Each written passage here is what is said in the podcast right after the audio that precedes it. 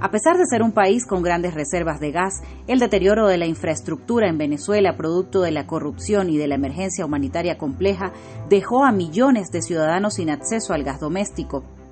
Las personas sin energía eléctrica y sin gas están impedidas para preparar sus alimentos. Si el Estado no garantiza este servicio, se están violando tus derechos.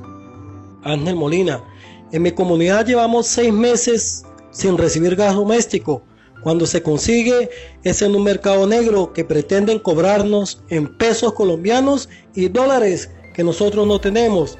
Desde hace mucho tiempo no se nos garantiza el despacho de los cilindros a tiempo.